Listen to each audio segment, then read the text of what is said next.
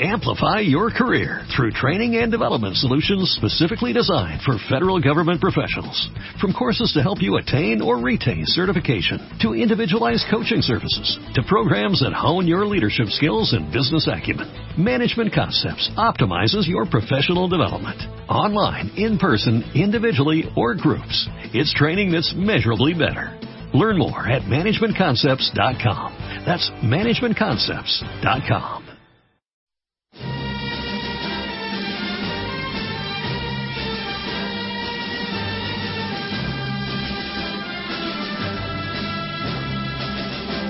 escuchando Libertad Constituyente.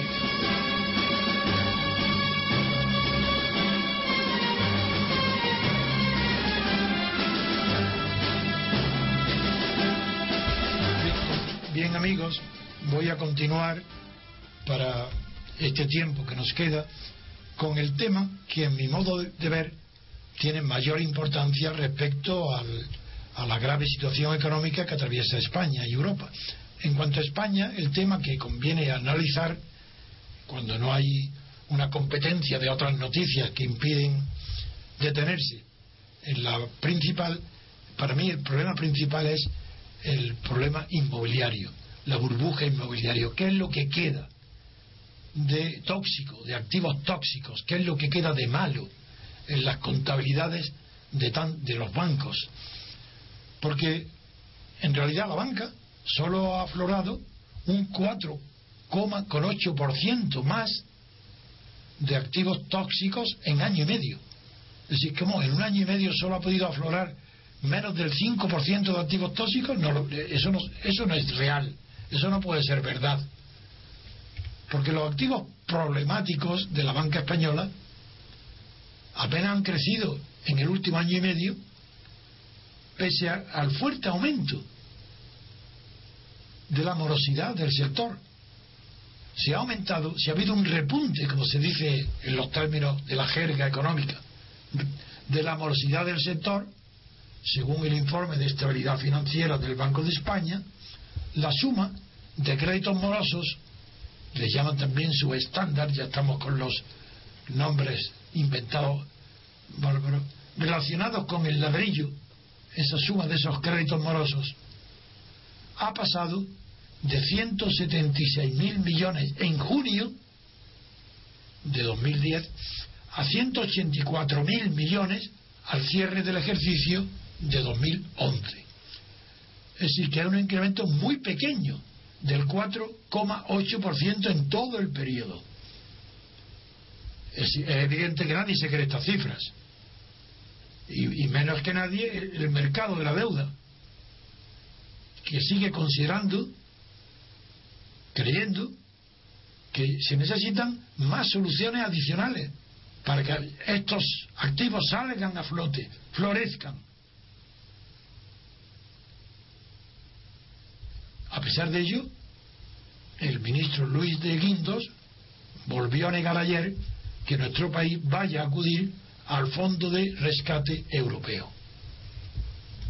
El informe que he citado del Banco de España, que se llama de estabilidad financiera, analiza la situación del sector dos veces al año y estima que esos últimos 184.000 millones al cierre de 2011 suponen el 60% de la cartera de construcción y promoción.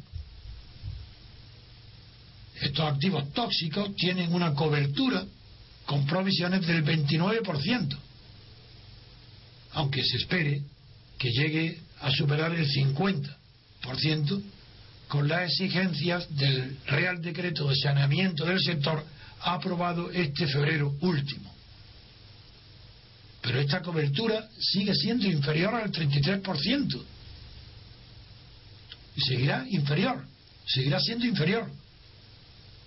Cuando los activos problemáticos alcancen el 52% de la exposición total. Frente a este reducido incremento que hemos visto del 4%, la tasa de morosidad de constructores y promotores ha pasado del 13,5% en diciembre de 2010 al 20,9 al cierre de 2011. Esta subida sí es, sí es considerable, mientras que la morosidad total se ha incrementado solamente en el 5,8 hasta el 8 de, de idéntico periodo del año pasado. Hay que tener en cuenta que no solo han aumentado los activos dudosos, sino que también se, se ha reducido el denominador, que es el volumen de crédito total. Por eso la tasa es menos elevada. Hay una morosidad oculta, eso es evidente. No solo la que presentan los bancos. El, escaso aumento de los activos que tienen problemas difíciles, ese aumento puede obedecer a varias explicaciones. Puede ser debido a las fuertes refinanciaciones concedidas a importantes inmobiliarias. El problema de la refinanciación es uno de los principales eh, oscuridades del sistema, porque es muy difícil contabilizar las refinanciaciones. Y, muchas inmobiliarias y constructoras acuden para conceder crédito a refinanciación, que parecen entonces que son créditos nuevos cuando no lo son. Entonces esos créditos aparecen como sanos cuando no lo son. Aparecen eh, créditos que no necesitan coberturas especiales cuando las necesitan, porque son eh, tóxicos. Eso es lo que se llama morosidad oculta. El, mercado no confía en que esta contención de la eh, morosidad mediante estos procedimientos de refinanciación pueda mantenerse al, al infinito. Por eso la compañía Goldman Sachs ha declarado que entrará en mora el 50% de los créditos al ladrillo, que actualmente son performing, lo que obligaría a provisionar otros 39 mil millones en el futuro, referente a España, claro, además de las nuevas provisiones genéricas a las que obliga el Real Decreto antes mencionado. El propio hecho de que el Gobierno haya establecido una provisión del 7% de la cartera, no problemática, es una clara indicación de que el regulador, es decir, el Banco de España, espera que espera una entrada significativa de estos créditos en mora en el futuro. Esta es la principal conclusión a la que quería llegar. Aquí están los datos suficientes referentes a la oculta morosidad que es la refinanciación, que van a, que van a hacernos ver en poco tiempo cómo va a aumentar la morosidad y por tanto el riesgo para la mm, revalorización de la economía española es muy incierto. Y estos datos van a hacer caer aún más no solo los valores en la bolsa española, sino también las eh, compras de la deuda y la prima que se paga de riesgo por, la deuda española en comparación con la alemana a pesar de todo esto, todavía de Guindos, quizás todavía yo sobre eso no me he pronunciado, sigue negándose a que se creen bancos malos. Banco, en España un banco malo. Pero claro, en el banco malo es que la contabilidad es doble. Entonces, si hay un activo malo, es que, tiene, es que hay un pasivo malo, porque el activo responde en la garantía de ese pasivo malo, que es una deuda que tiene que pagar. El activo está en la garantía. Esto es posible que llegue un momento en donde sea ya imposible de detener el asunto si no se crea un banco que recoja que banco naturalmente que tiene que estar sostenido con ayuda de dinero público si no es la quiebra si se aparta todo lo malo en un solo banco es para ir a la quiebra en el acto a no ser que se ayude con dinero público estas son las consideraciones que quería hacer respecto al problema principal que presenta la morosidad en la banca y la ocultación de la que se llama morosidad oculta, que es la refinanciación de créditos. Así, créditos financiados con otro crédito. Bien.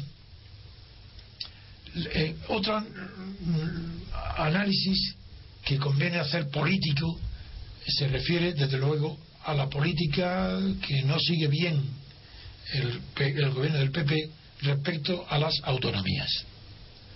el enfrentamiento con la Generalitat eh, es, es total porque es consecuencia de la postura de Montoro dándoles plazos perentorios y cantidades perentorias a las autonomías para que regularicen y paguen sus deudas. Por eso ya la Generalitat de Artur Mas ha amenazado con una guerra total si se le interviene. Las noticias que hoy en la televisión son tranquilizadoras. Es decir, parece que Montoro y, y los demás parecen que no hay que no hay peligro de intervención. Es decir, que todas las autonomías van a cumplir lo, que tienen que pagar en los, el dinero que tienen que pagar en los plazos fijados. Pero se está sobre un volcán, se está trabajando sobre Yesca en pleno agosto y el peligro, de incendio no ha desaparecido. Y en medio de todo este escándalo de las autonomías, del gasto y de la política reducir el gasto, nos llega la noticia del boletín oficial que ha publicado un concurso el pasado sábado, nada menos que para dar clase de inglés a altos cargos en, en esta época. Es ahora, en ahora se habla, se abre un concurso por valor de 668.000 mil euros de, en economía para dar clase de inglés a altos cargos. ¿Os dais cuenta qué frivolidad? ¿Os dais cuenta, oyentes, cómo es verdad que no se toman en serio lo que hacen?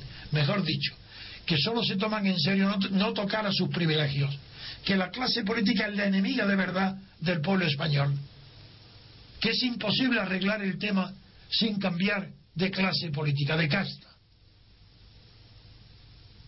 Es, verdaderamente escalofriante ver la sangre fría, la indiferencia con la que gastan dinero público, dinero de los contribuyentes, los gobernantes y los dirigentes en, por ejemplo, asuntos como este, como antes de dar clase de inglés, como antes eran los coches dobles, los coches, guardaespaldas dobles, es decir, todo duplicado y triplicado. Y así se ha disparado como se ha disparado el gasto público. Mm, otras eh, noticias también que merecen el comentario político, ya lo divido porque para no monopolizar un solo tema y hacerlo cansino o cansado para vosotros, es que en Valencia y Baleares eh, son, han sido ya adelantadas en privatizar las televisiones autonómicas. Y por eso los gobiernos de ahí, de Valencia y Baleares, han entregado ya al Ministerio de Hacienda sus planes para cumplir ese objetivo del déficit del 1,5% de 1,5% y para eso tiene mucha importancia las medidas tomadas para privatizar las televisiones de Valencia y Baleares. No, no hay otras eh, noticias generales que puedan competir con la que hemos dado en la, la noticia dada en, el primer informativo, la primera hora, referente al pacto increíble de Undargarín y su socio para declararse culpables, pero devolver solo una parte de lo robado, con objeto de que el fiscal pida ya pida una una pena, una pena que evite la cárcel. Pero ellos solamente han prometido, como digan las noticias, eh, pagar la fianza que se les ponga como consecuencia del daño del delito que fijan ellos solos en tres millones y medio, cuando la cantidad defraudada ha sido de 10 millones. Y, lo que espera un Dargarín es pagar menos de la mitad de lo que le ha costado solamente la adquisición del Palacio de Barcelona. Y esto va a tener unas consecuencias muy grandes e inmediatas. Eh, mm, no creo que la propuesta que ha hecho Mario Pascual Vives, que es el abogado de un Dargarín, pueda ser aceptada, puesto que esa sería perjudicial para Torres. Y desde luego, lo que está obligando Torres a es que, primero, a que un Dargarín se declare culpable, segundo, a que se considere la posibilidad de encausar a la infanta que aparece complicada directamente en las cartas presentadas por el ex socio Torres, el socio de un Dargarín más difícil, mucho más difícil sería enjuiciar la conducta del rey. Y a este propósito sí que conviene hacer un análisis particular para que los oyentes comprendan cuál es la teoría sobre la responsabilidad penal o civil del monarca. Mm, la Constitución, esta como otras muchas iguales de la monarquía, declaran que el rey es eh, inmune, que es eh, inviolable. La palabra inviolable eh, se equivoca, porque lo que quiere decir que no puede ser objeto de violación, pues más bien sería un asunto de orden sexual. Pero inviolable, no, inviolable, no, eso no quiere decir, lo quiere decir que es indemne, que es inmune, que no puede ser acusado, ni encarcelado, ni puesto, ni sujeto a ningún tipo de pena. Eso es lo que dice la, Constitución. Pero ¿en qué contexto y cómo lo dice? ¿Qué significa esto? ¿Quiere decir que si el rey mañana delante de todo el mundo saca su pistola y a diferencia de lo que pasó con su hermano, que le pegó un tiro en la frente cuando tenía 16 años él o 17 y su hermano menos, pero y, creyendo que la, que la bala estaba vacía, pero mató a su hermano, que ahora saque una pistola y al y a Ondargarín, que lo está acusando, le pega un tiro a Ondargarín y lo mate, porque él los deseos que tendría es que muriera. Porque el que le está perjudicando ahora es un Targarín. Bueno, si esto sucediera, ¿el rey sería inviolable? Es decir, judicialmente, ¿el rey no sería sometido a juicio? ¿No podría haber juicio? ¿No habría poder condena? ¿Por muchos fueros especiales que se le pongan? Pues claro que sí, eso no puede ser, eso no es así. La interpretación es mucho más sencilla. Y desde que lo escribió por primera vez hace muchísimos años, el gran filósofo francés Benjamin Constant, durante el directorio francés, cuando estaba eh, Barras de presidente del directorio, que es cuando aparece Benjamin Constant con su amante, eh, Madame Stael, aparecen en la escena de la política francesa, pues entonces lo escribe Benjamin Constant, que es natural que los reyes en, recuerdo y en honor de su familia y de los beneficios grandes que han hecho al país, a cada país, en la unificación del país, en eso, en recuerdo sean, no sean juzgables, que no tengan posibilidad de ser condenados, que sean, eh, que sean impunes, que tengan impunidad. Pero aclara enseguida, otra cosa distinta es que el rey no puede hacer ningún acto que no esté refrendado por algún ministro por el gobierno o algún ministro. No puede actuar solo nunca. Siempre tiene que haber alguien que lo refrende. En ese caso, dice Benjamín Costa, en ese caso, claro que hay responsabilidad de aquel que refrende el acto del rey. Esto sí que es bonito, porque es complicar. Ah, ¿queréis monarquía a los gobiernos? Ah, ¿queréis que, el rey sea inmune? De acuerdo, pero vosotros sois responsables de todo lo que haga el rey y además solidariamente, porque soy el gobierno. Esa es la verdadera doctrina. Eso es lo que se oculta en España.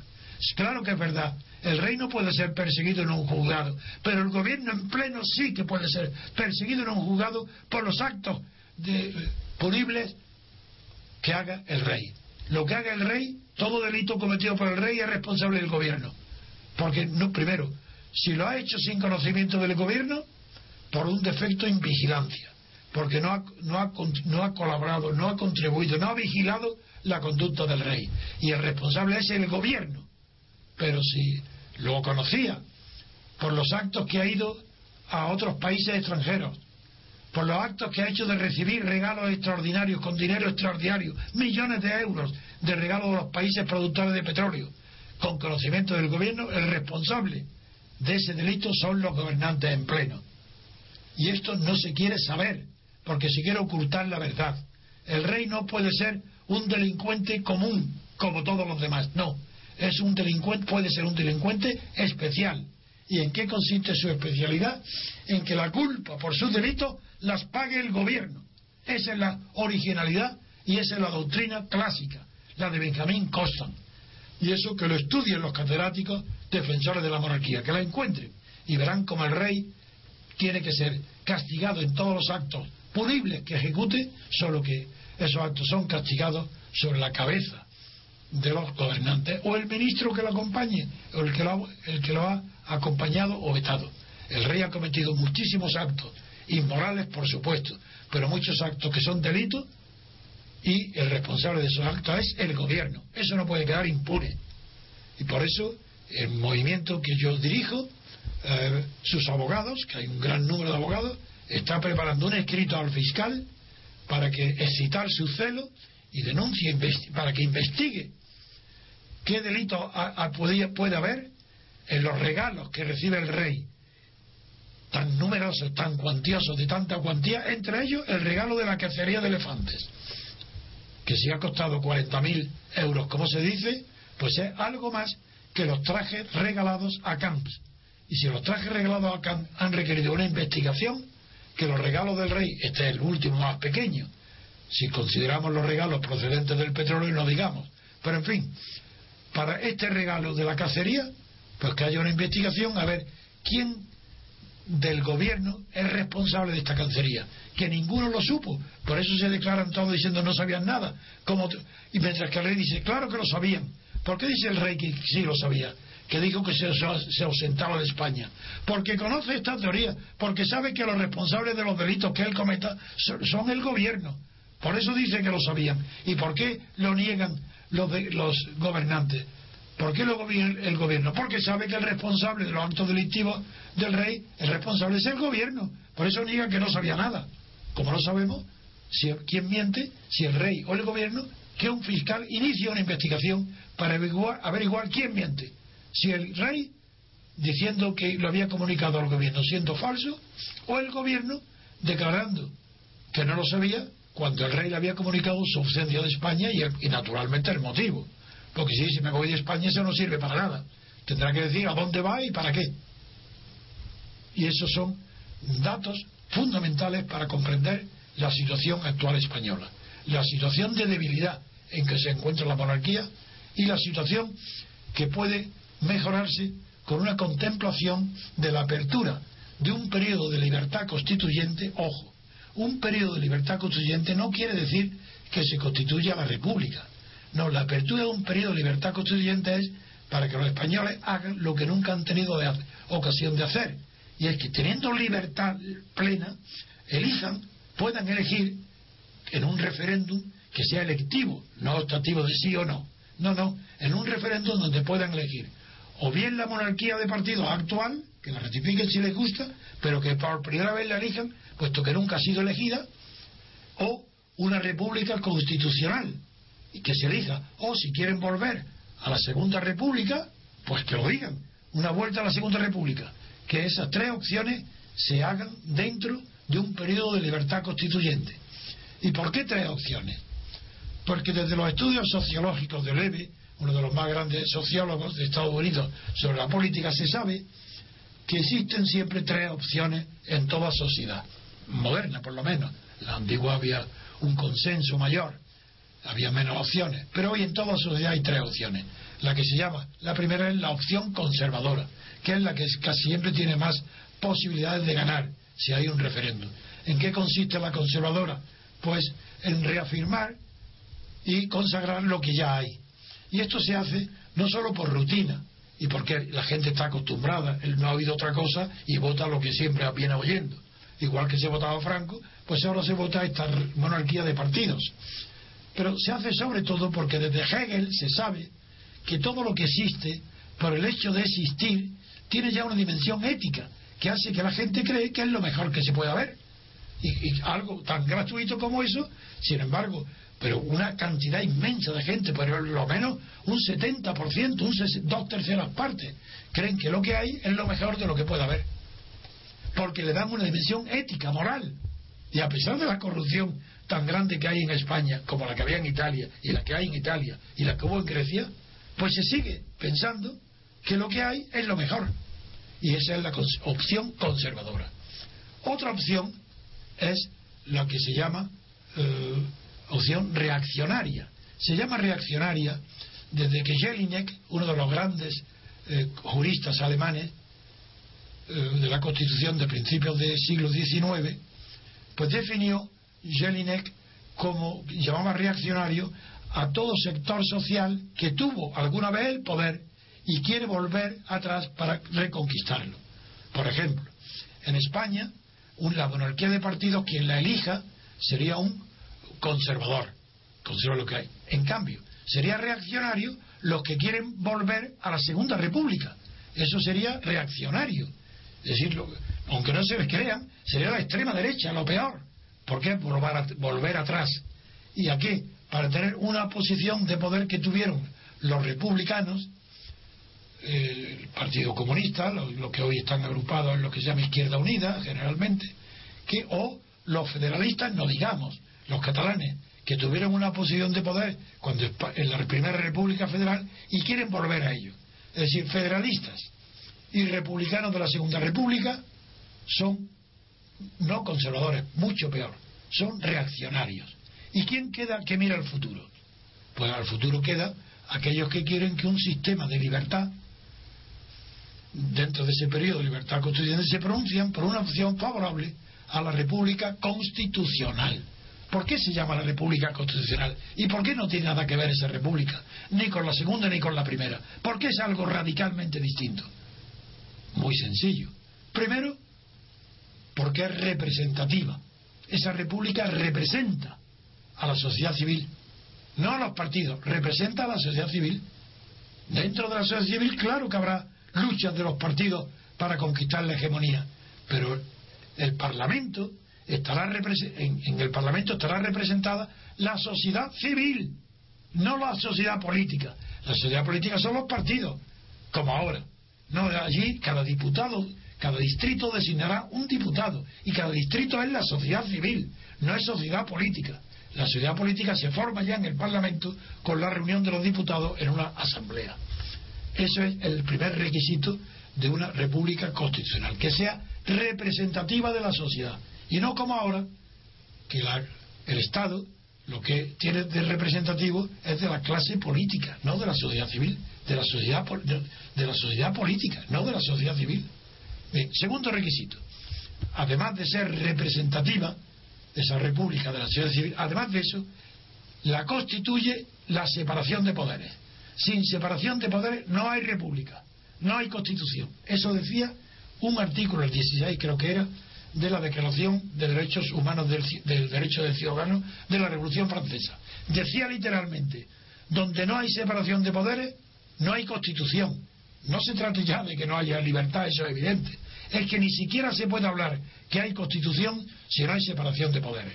En España se le llama constitución a esta carta otorgada por prestigio, por propaganda, pero es mentira. No tiene las condiciones técnicas de una constitución. Esto lo saben todos los grandes constitucionalistas del mundo, sobre todo los históricos, los Karl o los Friedrich, no los que ahora hablan de, derecho constitucional sin tener ni idea de lo que es una constitución. Por, por tanto, eso sí, hay separación de poderes. ¿Por qué? Por un lado está el Parlamento, donde todos los distritos, de los, todos los diputados de distrito se reúnen en el Parlamento para designar allí un poder legislativo dotado él solo, sin necesidad de ayuda del Estado, del poder de promulgar leyes, y para ello el boletín oficial no será nunca un boletín oficial del Estado, sino un boletín oficial de la nación. Y por eso en ese Parlamento de diputados de distrito no habrá nunca un banco azul, porque no habrá nunca un gobierno que mezcla, que se sienta, que preside las reuniones del legislativo para presionarlo, asustarlo, condicionarlo, para que no sea libre el presidente Obama en Estados Unidos no ocurre nunca al Parlamento a no ser que lo, que lo inviten. Esa primera condición es esa, que el, legislativo sea independiente. La segunda condición es que el Ejecutivo, el jefe del Estado, el presidente de la República, sea elegido directamente por los ciudadanos, directamente de todos los ciudadanos de España, sean catalanes, vascos andaluces tienen que elegir directamente al presidente, al jefe del Ejecutivo. Y ese presidente está separado por su propio origen del poder legislativo, que es la suma la Asamblea de todos los diputados de distrito.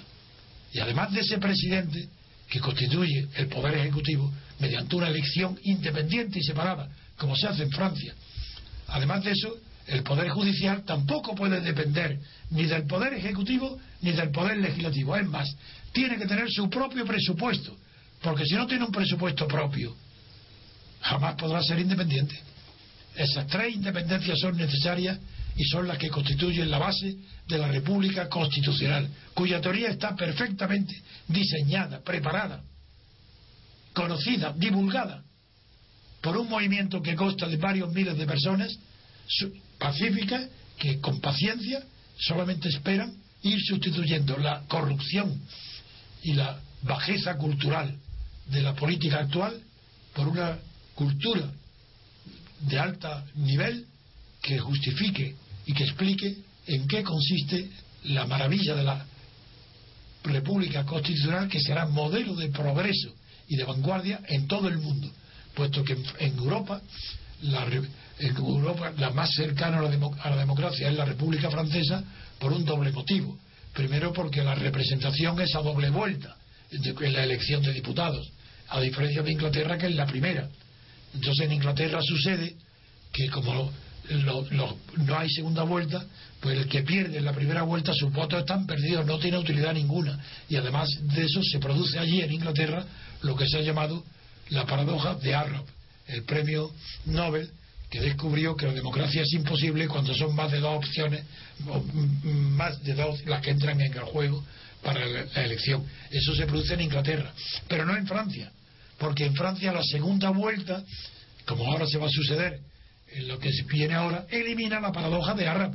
Ahí sí puede haber una elección democrática, porque solamente son, quedan al final dos opciones. Por eso la solución francesa es infinitamente más rica, más libre, más fecunda y más fructífera que la solución inglesa. Y eso solamente se refiere a la primera parte, o a uno de los dos poderes, que es el legislativo. Pero lo que está sucediendo ahora en Francia lo acerca mucho a la democracia, pero no se identifica con la democracia es democrático que se elija el presidente de la República Francesa por votación popular. Pero no es democrático que una vez elegido el presidente, en virtud de una constitución que fue hecha por Gaulle a su medida y teniendo en cuenta su personalidad, De Gaulle, en, la quinta constitución que está todavía en vigor, se reservó a él la política internacional, el poder decidir en cuestiones internacionales. Pero, y eso lo han heredado los demás, pero en cambio le aburría a De Gaulle, no conocía lo que él llamaba cuestiones de intendencia, que era la política económica, en realidad, cualquier cosa. Y De Gaulle, por su formación decimonónica, a eso lo llamaba política de intendencia. Pues bien, Francia no es una república constitucional porque el presidente elegido ahora, probablemente Hollande, podrá tener en su mano la política exterior, pero tendrá que designar un primer ministro que no será aprobado su programa de gobierno sin la aprobación de la Asamblea Legislativa. Y ahí la confusión de poderes entre el Ejecutivo y el Legislativo. Señores, con eso termino el análisis de la principal cuestión que aqueja, hoy a la Europa y a, España y Europa. En, España, sobre todo, lo he concentrado en el, problema de la banca, en el problema de las maneras de resolver los la porosidad en la banca, el problema de un Targarín que ha, que ha complicado gravísimamente la posición del rey por las, las cartas aportadas por, por el, socio de Torres, de un Targarín, y el problema que ahora he examinado de la constitución española, que no es constitución porque no separa los poderes, porque no fue constitución, porque no fue aprobada en ningún referéndum, la Constitución fue todo junto con un bloque, sin separar monarquía, república ni nada, todo igual. Y eso es lo que resume este día de hoy, que he tenido el privilegio de estar solo con vosotros, pero también, como podréis comprender, la dificultad de estar solo. Llevo ya dos horas, uno dedicado a la noticia y hoy dedicado al análisis de la situación política que resumo, que he resumido en tres situaciones la debilidad de la monarquía, la debilidad de la banca y por tanto de la situación económica española y las posibilidades que tiene la República Constitucional de resolver todos los problemas, incluido el de la corrupción, si se abre un periodo de libertad constituyente que nos permita a todos los españoles decidir con buena fe, con tranquilidad y sin violencia ninguna cuál es el régimen político, cuál es el sistema político que queremos, bajo el que queremos regirnos. Muchas gracias por vuestra paciencia y eh, no sé si tampoco habrá nadie, no sé, en el programa económico.